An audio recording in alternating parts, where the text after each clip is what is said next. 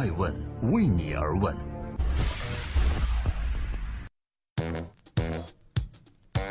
Hello，大家好，欢迎聆听《守候爱问每日人物》，我是爱成，记录时代人物，探索创新创富。我在美国的拉斯维加斯参加全球消费电子展，向各位表达问候。来到二零一八年的美国 CES 消费电子展，有人戏称啊，今年的 CES 已经快成了一个国际车展了，因为汽车厂商参与度高过了 IT 厂商，与汽车相关的高科技技术堪比随后开幕的美国车展。艾问人物的团队呢，也策划了一期遇见未来的汽车。我们即将拜访和体验百度无人驾驶的团队，还有国内的小鹏汽车以及传统车商的代表福特和奔驰。而最有意思的是，在 CES 上有两家中国车企备受关注，两家却都没有展台。一家是叫 FS 九幺，也就是乐视的法拉第未来。而明天的艾问人物作为受邀媒体之一。体验这部在贾跃亭从国内消失后，但依旧出现在 CES 上供大众去体验的 FS 九幺，明天的体验效果如何？我会及时和大家分享。但听说这款车和去年的 FF 九幺其实并无不同，所以所有的媒体都被告知只可以拍外观，不可以拍内饰和其他更多的细节。尽管这辆贾跃亭的 FF 九幺是很低调的来到了拉斯维加斯。但是发现，只要这辆车所到之处，依然会吸引很多人的目光。有些来参加 CS 的国人呢，看到车就会说：“哟，这不是法拉第吗？”还有一些人叫不出车名儿，但也会说：“这是贾跃亭的车吧？”然后立即恍然大悟，举起手机来拍照。据艾薇人物了解，目前 FF 依旧面临的资金问题，但是这样低调又醒目的亮相，作为国人依旧愿意祝福，但还是捏着一把汗。今天的艾问美人物要讲述的是，不仅没有来到 CES 参展，甚至也没有试驾的中国汽车品牌蔚来。正在播出《艾问每日人物之李斌》，留守放牛娃也有春天吗？未来的李斌出生在安徽大别山山区，跟外公外婆长大。他的外公是四里八乡的贩牛好手，不需要贩牛的季节，还会从江苏买来药酒分销给农户。李斌的工作从小就是帮忙收钱记账，可以说外公给了李斌朴素的商业启蒙。他说：“我的外公是一个典型的农村商人。八十年代的安徽农村对于未来没有太多选择，而中专则是拿到城市户口的一条捷径。李斌也差一点因此与大学擦肩而过。最后，他与绝食相逼，不惜一切的上了高中，最后进入了北京大学。大学期间，李斌打过五十份工。”最大的一份工呢，是给苹果公司卖了两千元，他拿了百分之三十的提成，学费都是自己赚的。平时出行呢，也经常打车，因此李斌对自己的创新创富很是自豪。大四时，李斌跟同学创办了公司南极科技。二零零零年，因为看好汽车和汽车网站，他创办了易车电子商务有限公司。但二零零零年也正值互联网泡沫的破灭期，撑不下去的大股东纷纷决定退出。当时李斌一人扛下了四百万人民币的债务，得到了整个易车的股权。硬扛下来之后，易车渐渐起死回生，直到二零一零年成为了中国第一家海外上市的汽车互联网公司。这里是正在播出的《爱问每日人物》，我是爱成。今天呢，我们在 CES 关注遇见未来的汽车，却发现啊，没有中国的未来汽车。但是在二零一七年中国的造车年，我们发现一个特点：中国创业老司机都来开始造车了。难道真的不差钱吗？二零一四年的二月二十四日，李斌在自家阳台拍摄了一张雾霾笼罩北京的照片，并给自己写了一封信，说：“汽车突破了对于空间的限制，意味着自由和美好。但是拥堵、环境污染等问题，是不是离这个美好目标有点远了呢？”李斌说。这就是他创办未来的初心，但是作为一个创业老司机，这个想法却不是一时冲动的。在他创办的易车上市后，他曾花两年的时间思考汽车和汽车社会的未来是怎样的。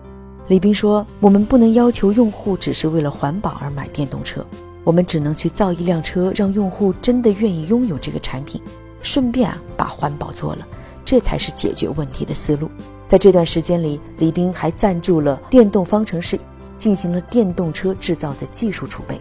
他作为一个连续成功的创业者，在汽车领域生根十余年，李斌在投资人眼中已经是高收益、低风险的象征。听到他要造车时，马化腾、刘强东、雷军、李想等人竞相投资。刘强东在饭桌上仅花了十秒钟就决定下注。相比贾跃亭因资金问题走入死循环，李斌却要花精力劝投资人少投一点。在二零一四年的十一月二十五日，蔚来带着五亿美金注资悄然诞生，并且迅速全球化。正在播出《爱问美人物之未来汽车》，特斯拉终于迎来了合格的对手吗？正如低调的李斌，蔚来汽车也是不动声色，按部就班。二零一六年十一月。蔚来在伦敦举办了其创立以来的第一场新闻发布会，发布了全新品牌名称 logo，推出了蔚来的首款新车电动超跑 EP9。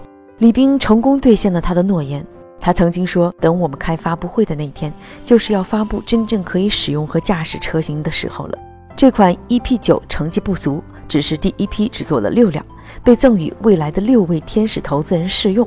在发布会现场，李斌没有说太多未来今后的计划，只是说我们计划明年在中国推出第一台量产车。二零一七年的十二月十五日，李斌就兑现了这一承诺。而当晚，在贾跃亭曾哽咽落泪的北京五棵松体育中心，蔚来汽车发布了其首款量产电动汽车 ES 八。这是一款七座的 SUV，价格、续航里程、自动驾驶辅助系统、车载人工智能系统和电能服务系统，皆是蔚来汽车的卖点。比鲜花和掌声更实在的是，截至发布会结束，已经有超过一万名消费者预定了 ES 八。那么，未来能否成为中国的钢铁侠呢？在盛赞之下，未来也不能避免被质疑的命运，比如江淮代工、换电模式等等。从二零一四年成立至今，只有短短三年多的时间，未来把经费都投入到了研发等层面。对于工厂这种重型资产，李斌则选择了与江淮合作。而大家呢，对于江淮制造能力的质疑，李斌也早有预想。他用早期的特斯拉举例说，当时美国汽车工厂下线的产品并不比国内强多少，甚至更差。而今天所谓的江淮代工制造，其实是双方合作。江淮是按照未来的要求新建了一个世界级的工厂，未来还请来了宝马等豪华品牌的高层团队来参与制造工艺管理和质量。李斌说：“从具体的角度来看，我们的研发是世界级的，我们的零部体系也是世界级的，制造工厂的设备和整个工艺也是世界级的。而换电模式的争议可能是未来发布会的最亮点了，但却是特斯拉早期尝试过并最终放弃的方案。”这个问题换电对于未来汽车怎么解决呢？正在布局新能源领域的郭台铭一直对于换电颇感兴趣。在未来 ES 八上市的第二天，李斌就赶去和郭台铭的早餐会。虽然李斌未曾透露两人谈话内容，但就凭未来对于资本的吸引力，我们也知道未来双方一定有合作的可能。按照李斌的设想，到二零二零年，未来将在全国建设超过一千一百座换电站。而在这之前，特斯拉已经在中国大陆地区建成了超过七百个超级充电桩，充电及服务网络覆盖全国一百七十座城市。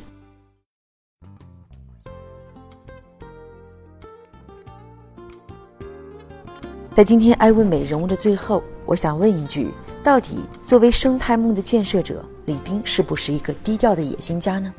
据不完全统计，从二零一四年开始。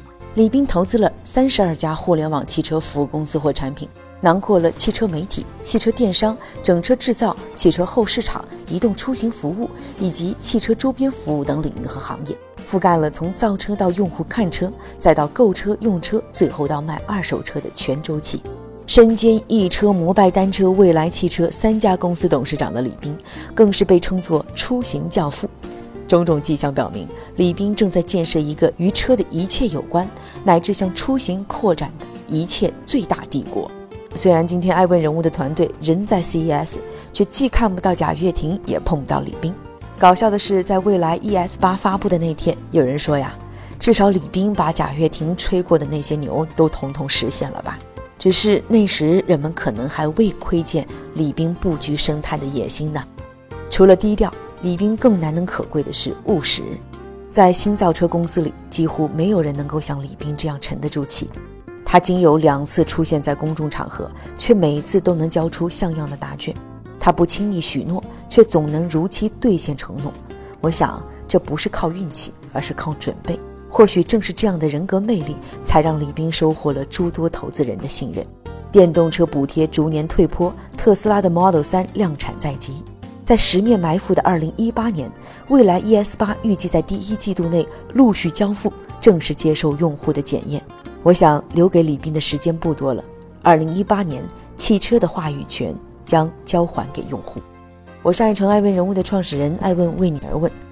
二零一八年的 CES，我们携手中国日报、中国教育电视台和北京电视台，欢迎大家继续关注我们。